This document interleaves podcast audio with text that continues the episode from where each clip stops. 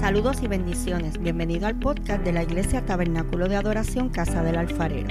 Soy la pastora Keili Otero y espero que puedas ser bendecido en este nuevo episodio con esta poderosa palabra de parte de Dios. Si es así, recuerda compartirla con un amigo. Dios te bendiga. Y hoy vamos a hablar sobre el yelmo de la salvación. Vamos a la introducción. Lleva como subtítulo, tu salvación es tu liberación. La Biblia dice, si el Hijo os libertare, seréis verdaderamente libres. ¿Quién es el Hijo? Jesús. Si Jesús nos liberta, entonces somos libres.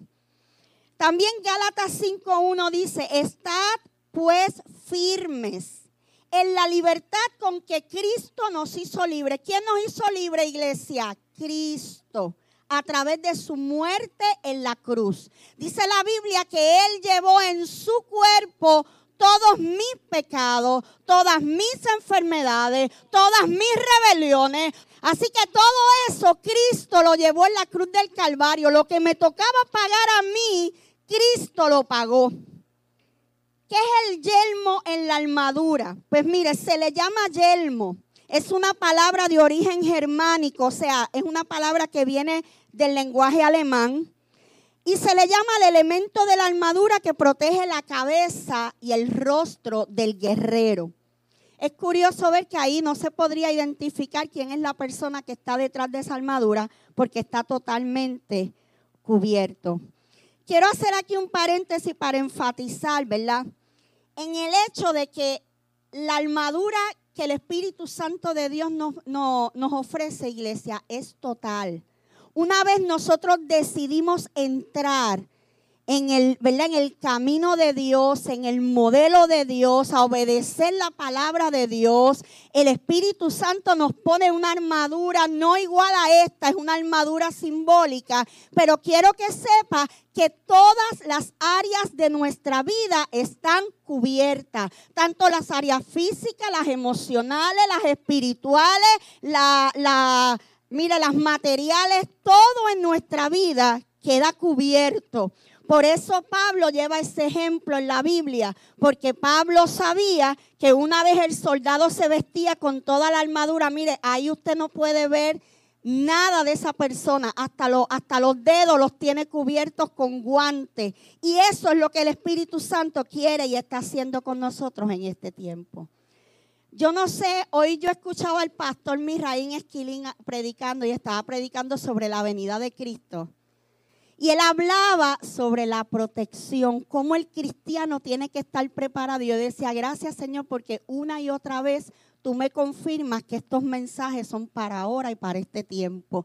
Iglesia, Dios nos está equipando, Dios nos está preparando, Dios nos está vistiendo porque pronto viene nuestra redención. Estamos en batalla, estamos en guerra, en guerra espiritual, porque el enemigo quiere que nuestra alma se pierda, pero Cristo vino a dar vida y vida en abundancia. Mire, esa armadura era suficientemente buena para proteger de heridas, de peligro, de muerte, creo que vale la pena vestirse con toda la armadura de Dios. Si vamos a vestirnos, mira hermano, hay que llevarla completa. La salvación no es solo redención. Siempre decimos que Cristo nos redimió. Y aquí yo he dado el ejemplo muchas veces. Redención es un término que viene, ¿verdad? En la antigüedad la gente iba como a unos tipos de casas de empeño y las cosas que para mí ya no sirven, pues yo iba y las ofrecía, me, me la compraban y yo me iba con mi dinero. Pero sin embargo, el dueño de la casa de empeño podía coger algo que para mí ya no servía, él lo podía restaurar, lo podía limpiar, lo podía arreglar y luego lo ponía en venta y le daba un valor que para mí no tenía ningún valor. Pero una vez esa persona la trabaja, entonces adquiere un valor y termina vendiéndola dos, tres, cuatro y hasta cinco veces a un precio mayor del que me la compró a mí. Eso fue lo que hizo Cristo conmigo. Yo no tenía valor para nada, pero un día Cristo tomó mi vida y comenzó a formarme, comenzó a limpiarme, comenzó a quitar mis pecados, a quitar mis faltas, comenzó a moldearme y hoy me dio un valor igual que a ti. Todos los que estamos aquí hemos sido comprados con su sangre.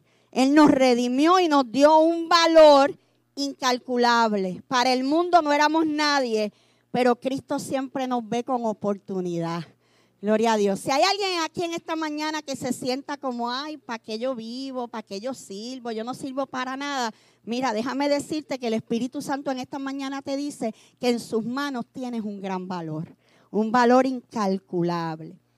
Quiero definir contigo unos términos y el primer término que voy a definir es la redención. Mucho se habla en la iglesia de redención, pero es importante que usted esté claro lo que significa redención.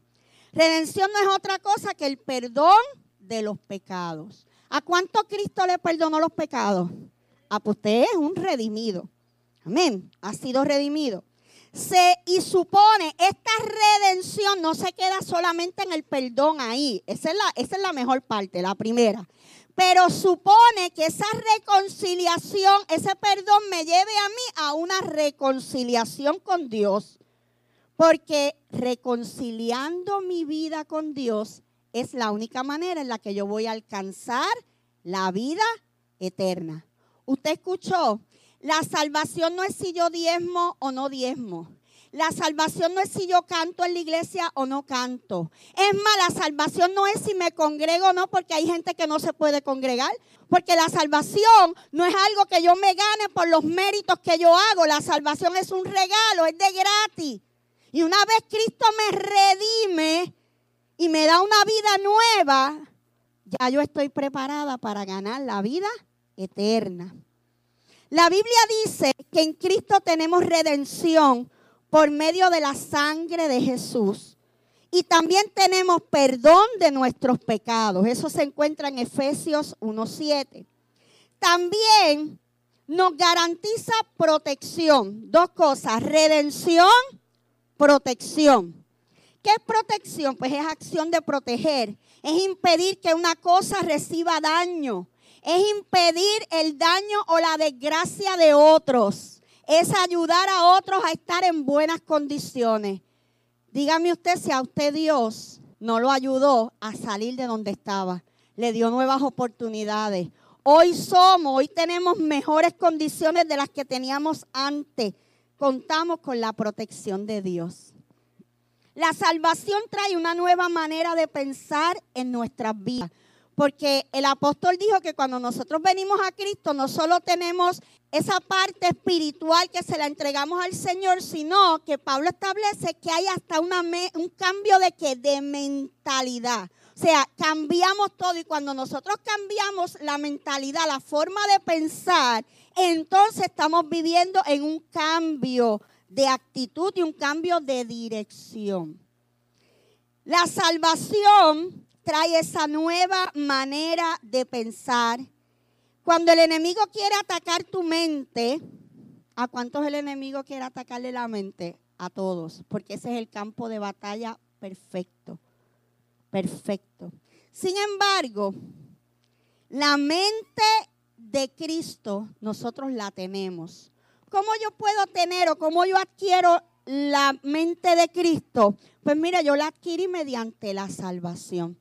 El día que yo acepté a Cristo como mi Salvador, el día que lo reconocí, cuando empiezo a estudiar su palabra, cuando empiezo a orar, cuando empiezo a buscar intimidad, no solo eh, eh, comienza a ocurrir un cambio, no solo en mi ámbito espiritual, sino que en mi ámbito mental también comienza a haber un cambio. Por eso antes cantábamos un corito que decía, las cosas que yo hacía ya no las hago más. Porque si yo mentía, ya no miento más. Si yo robaba, ya no robo más. Si yo adulteraba, ya no adultero más. Si yo pecaba, ya no peco más. ¿Por qué? Porque ahora yo tengo la mente de Cristo. Defensa es otra cosa. La redención la salvación no es solo redención. también es protección, también es defensa. ¿Y qué es defensa? Pues sencillamente la, eh, es acción de defender, es alguien que va a estar a tu lado para defenderte. Es alguien que te va a cuidar, es alguien que te va a resguardar o te va a conservar de algo. ¿Cuántos han sentido la protección y el cuidado de Dios? A cada momento. A veces ni nos damos cuenta, pero si nos ponemos a analizar, vamos a entender las muchas veces que la protección de Dios ha estado con nosotros. Mire, cuando venga un ataque para dañarnos, nosotros tenemos garantizada la protección de Dios. Por eso hay momentos en la vida donde pasan cosas que por un momento nos pueden turbar, por un momento nos pueden tumbar, nos pueden hacer eh, dudar, llorar, caer en crisis. Pero de momento algo nos levanta, ¿verdad? Nos sacudimos y seguimos adelante. Porque está ese elemento de la protección de Dios que nunca deja de estar. Eso es importante que lo sepamos. Esta generación, estos jóvenes, necesitan saber que Dios siempre está. Y no importa las circunstancias, Dios siempre está. Mire, ¿para qué tenemos esa protección de Dios? Pues esta evita que el enemigo nos haga daño.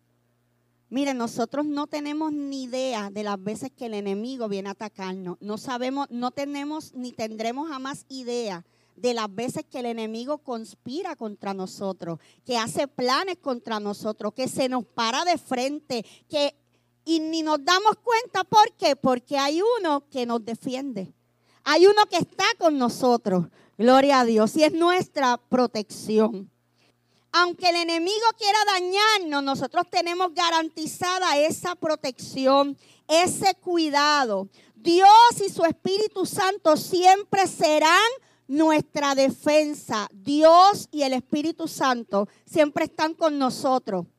El salmista le llamaba cuando lo estaban rodeando, cuando a David lo rodeaban sus enemigos, porque ya he hablado aquí que David era un hombre de guerra. David sabía lo que era la guerra, no solamente cuando fue a Goliat, después de Goliat, David siguió guerreando. Y aún siendo rey, David sabía lo que era la guerra cada vez que los enemigos comenzaban a rodearlo, David dentro del proceso que estaba viviendo comenzaba a declarar con su boca, a hablar con su boca y a decir, bueno, los enemigos me están rodeando, yo estoy en guerra, me están atacando, pero yo tengo a un Jehová Dios, yo tengo a un Jehová Dios que es mi alto refugio, que Él es mi fortaleza, que Él es mi escudo, que Él es mi, eh, mi estandarte, que Él es la roca de mi salvación. Comenzaba David a comparar a Dios con todos los elementos que él veía a su lado de protección. Los soldados se escondían detrás de las rocas para atacar. Los soldados a veces subían a los montes y se escondían entre los árboles para atacar. Por eso David decía, sí, yo subo al monte, pero mi alto refugio es Jehová. Sí, sí, sí, yo me puedo esconder, esconder detrás de la piedra, pero mi roca, la roca de mi salvación es Cristo. Gloria a Dios. Y ese es el tipo de confianza que Dios espera que nosotros tengamos en Él. ¿Qué es difícil, pastora? Sí es difícil.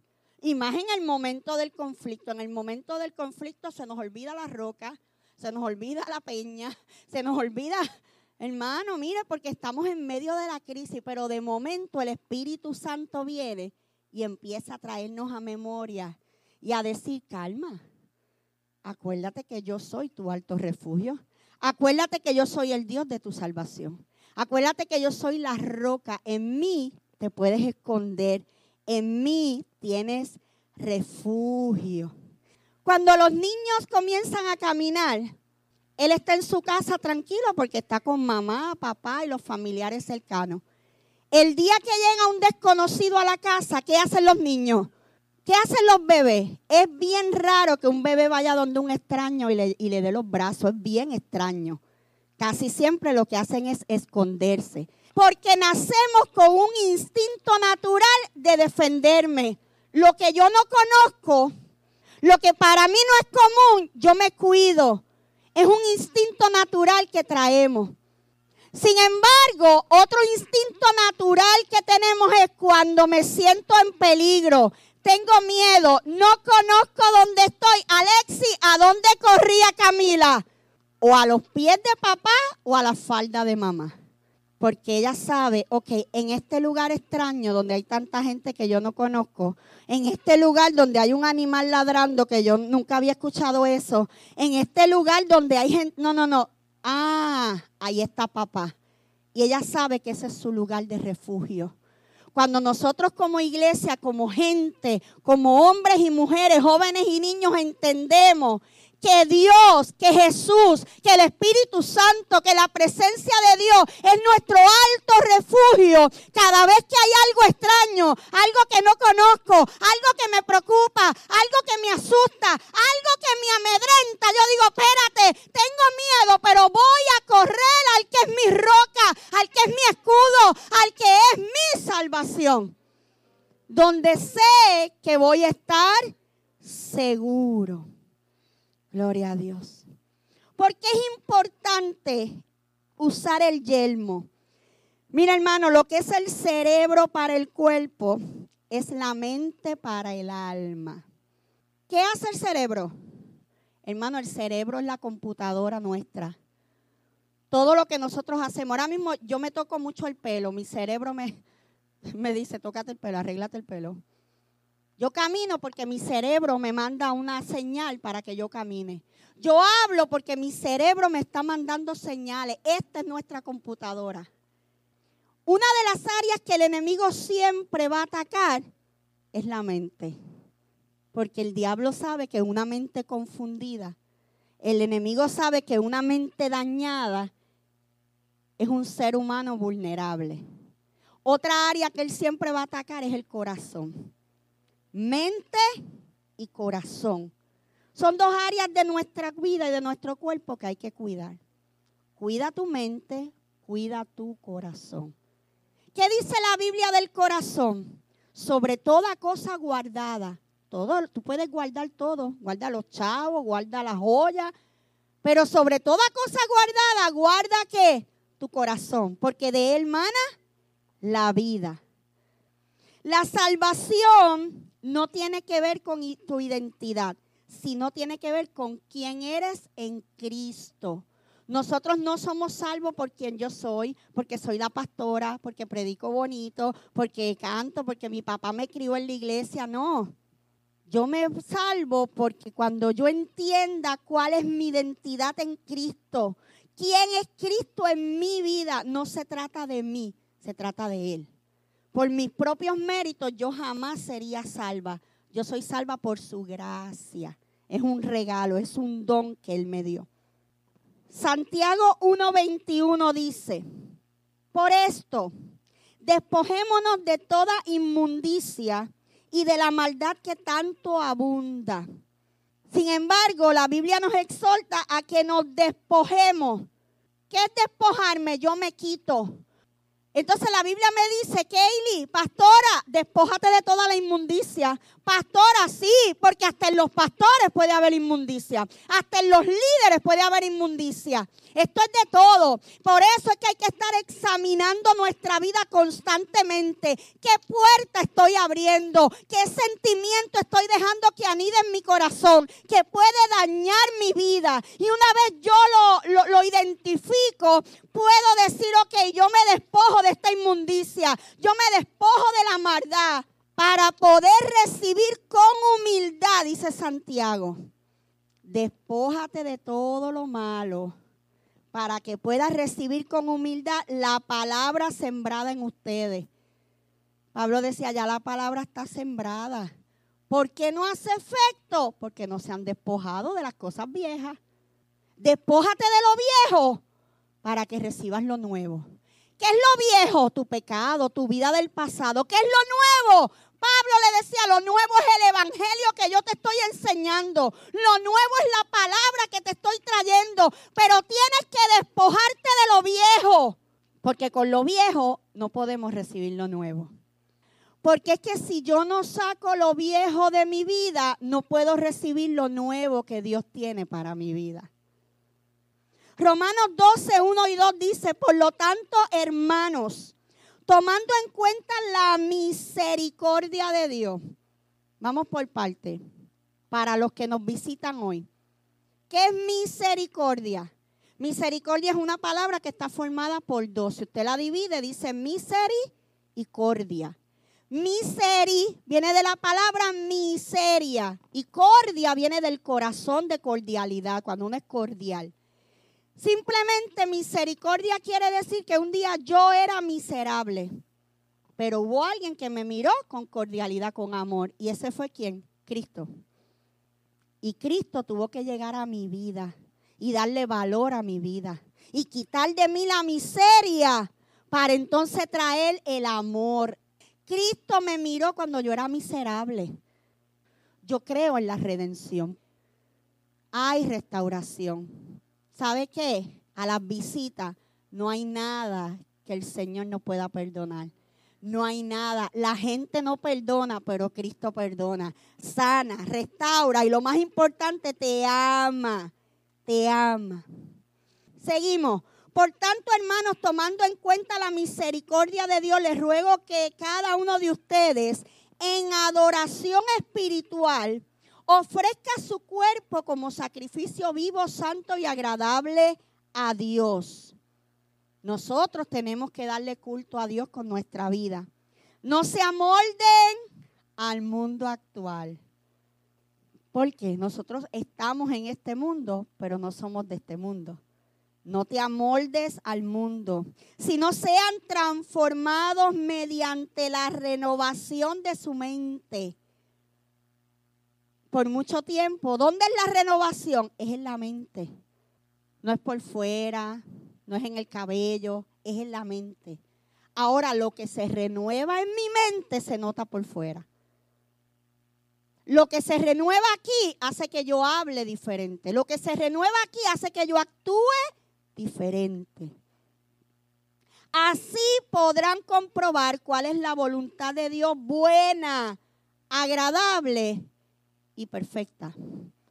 Yo no sé a los que hoy nos visitan, a los amigos que están aquí, a cuántos de ustedes le han predicado, le han enseñado a un Dios malo, un Dios de castigo, un Dios que te va a coger y te va a llevar al infierno y te vas a quemar por los siglos de los siglos. Perdón, Perdón si te enseñaron eso, perdón si alguien te ha dicho eso, pero mi Biblia dice que la voluntad de Dios siempre es buena, es agradable y es perfecta.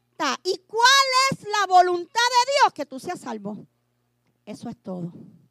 Su voluntad es salvarte y hoy es mañana de salvación. El enemigo es experto levantando fortalezas mentales, hermano. Nosotros somos de Cristo. Nosotros somos del Señor, pero hay uno que quiere venir a conquistar mi tierra, mi corazón. Hay uno que quiere invadirme. Hay uno que quiere que es invadirme, meto sin permiso. Y hay uno que se llama Satanás, que siempre está tratando de invadir mi vida. Pero yo tengo una fortaleza que se llama Cristo.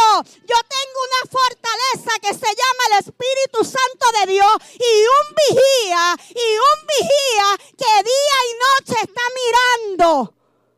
Se llama el Espíritu Santo de Dios. Y aunque pensemos que estamos solos, no estamos solos. Siempre tenemos un ejército a nuestro alrededor. Gloria a Dios. Isaías 59, 17 dice, se pondrá la justicia como coraza. Ya hablamos de la coraza. Se pondrá la justicia como coraza. Todo argumento que nosotros querramos traer, toda lucha tiene que ser bajo, bajo la justicia. Usted sabe que una de las cosas, ya yo lo dije, pero lo voy a repetir todas las veces que sea necesario, lo voy a seguir repitiendo. Una de las cosas que Dios ama es la justicia. Y lo contrario, toda, si hay algo que Dios aborrece son las injusticias. Y cuando yo voy a la Biblia y leo este pasaje que dice de toda la gente que no va para el cielo, y eso está en la Biblia. Hay un pasaje en la Biblia que dice los que no heredarán el reino de los cielos. Y ahí están los adúlteros, los fornicarios, los que mienten, los que roban, los que matan, los que se echan con varón. Eso está en la Biblia. Pero luego de toda esa lista, dice, y no se equivoquen, los injustos tampoco heredarán. Entonces ahí se le cae, ahí se le caen los calzones a los religiosos. Porque están, ¿verdad, pastor? Ah, yo no adultero. Ah, yo no fornico. Ah, yo no miento. Ay, ellos los más santos. Aleluya. Mire, baja el fuego. Pero cuando dice los injustos, ahí hacemos como el pastor. ña, ponemos el freno y decimos, espérate. Ese me toca a mí. Usted sabe las veces que yo he sido injusta. ¿Por qué? Porque la salvación no la merecemos. Nadie la merece, nadie la ganaría. Mira, hermano, ninguno de los que estamos aquí ganaríamos la salvación por nuestros méritos. Lo ganamos por la gracia de Cristo. Gloria a Dios. ¿Y por qué es por gracia? Para que nadie se gloríe. ¿Y qué es gloriarse? Darse guille. Para que nadie diga, ah, yo me salvé porque soy la más pastora, la más que predico, la más lindo que canta, la más que diezma. No, esto es por gracia. Se pondrá la justicia como coraza. Se cubrirá la cabeza con el casco de la salvación. Se vestirá con ropas de venganza y se envolverá en el manto de sus celos. Primera de Tesalonicenses 5:8. Nosotros que somos del día, por el contrario, estemos siempre en nuestro sano juicio, protegidos por la coraza de la fe y del amor y por el casco de la esperanza de la salvación. Mire qué interesante. Cuidando que nuestra mente, nuestros pensamientos, nuestros sentimientos y acciones. Mire, no le haga caso al corazón. No le haga caso al corazón. El corazón es engañoso. Lleve todo pensamiento cautivo a la mente de Cristo. Lleve todo pensamiento ahí en oración. Romanos 8:23 dice, y no solo ella, sino también nosotros mismos que tenemos las primicias del Espíritu, gemimos interiormente mientras aguardamos nuestra porción como los hijos, es decir, la redención de nuestro cuerpo. ¿Cuántos estamos esperando la redención? Todavía en esta casa se predica que Cristo viene y creemos que viene más pronto que nunca. Mire, pero la esperanza que se ve ya no es esperanza. A veces nuestra esperanza está puesta en cosas que realmente cuando venimos a ver son cosas vanas. Somos decepcionados cuando ponemos la esperanza en algo que no es Dios. Quien único no nos va a fallar, quien único no nos va a decepcionar, se llama Cristo, se llama Jesús. No podemos, iglesia, esperar la salvación en futuro. La salvación es ahora. Porque yo no puedo pensar en mi salvación como algo para el futuro. Bueno, porque yo soy joven, yo me cuido, yo no estoy enfermo, pero la muerte me puede encontrar en cualquier momento.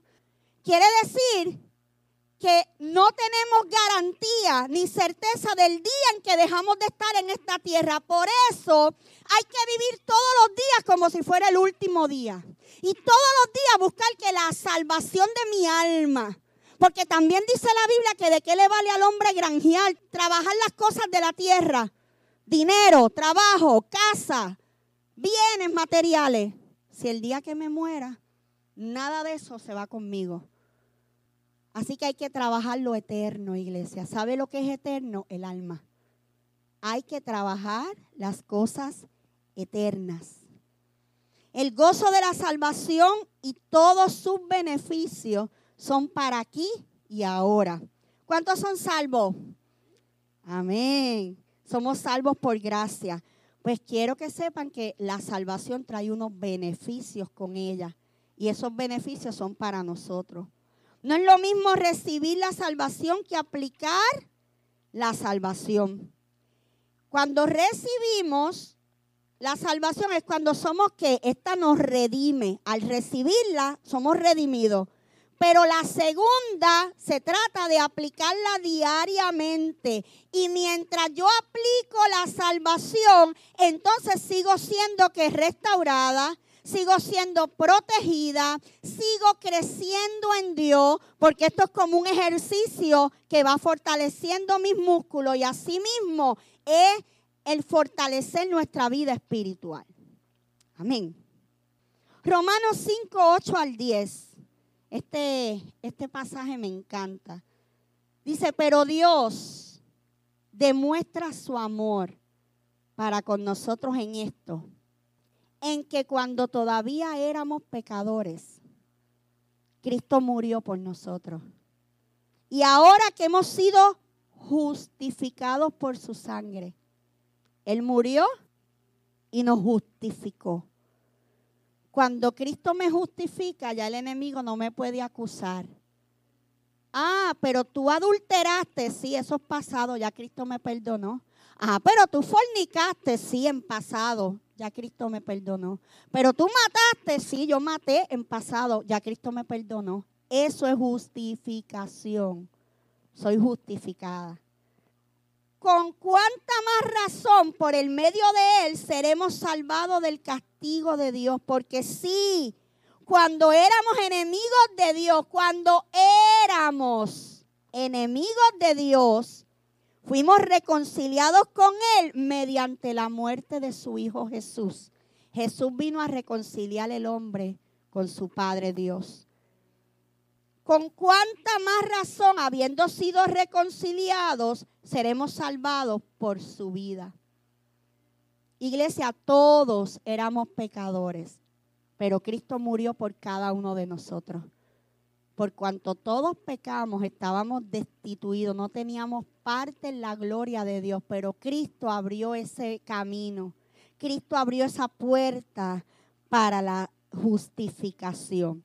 Cuando lo vemos la palabra justificación en términos legales, esto significa absolución. Sí, es culpable, pero yo lo justifico.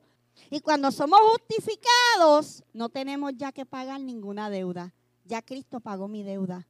Ya yo no tengo nada que hacer, solamente vivir para Él, adorarle, servirle. Es lo único que Él me pide. Primero, nosotros éramos pecadores. Cristo nos ama y lo demostró. Muere por nosotros y en esa muerte nos justifica. Y con la justificación me dio en lugar de muerte vida. En lugar de castigo, privilegio. En lugar de ira, amor. En lugar de perdición, salvación. La salvación no es simplemente un evento del pasado, cuando fuimos justificados. No, no, no. Esta tiene implicaciones en nuestro futuro. Por eso es que hay que trabajarla día a día. Debemos santificarnos para que todos los días seamos justificados. ¿Usted escuchó ese juego de palabras? tenemos que santificarnos todos los días para poder ser justificados todos los días. Esto parece ser difícil, pero no es tan difícil. Ya que una vez decidimos ser salvos y entregar nuestra vida al Señor, viene un personaje llamado el Espíritu Santo, que qué bueno que hay visita aquí que la gente a veces le tiene miedo al Espíritu Santo porque dice, uy, el Espíritu Santo es una cosa que se le mete a esa gente por dentro y empiezan a mover la cabeza y a decir cosas raras y a brincar, y a mí eso me da miedo. El Espíritu Santo no es eso. Eso es una manifestación del Espíritu Santo. Pero el Espíritu Santo es una persona. Y el Espíritu Santo es esa parte de la Trinidad que está con nosotros todos los días. Y en el momento que yo lo necesite, no es para danzar y hablar lengua. El Espíritu Santo no es para la iglesia. El Espíritu Santo es para cuando yo estoy en peligro, digo, Señor, ayúdame. Y ahí llega el Espíritu Santo. El Espíritu Santo es para cuando yo estoy a punto de cometer un error, de hacer un pecado. Ahí viene el Espíritu Santo y me redarguye y me dice, oye, para, no hagas eso. El Espíritu Santo es más un vientito que sopla y nos hace hablar disparate, como dice la gente que no conoce del Señor.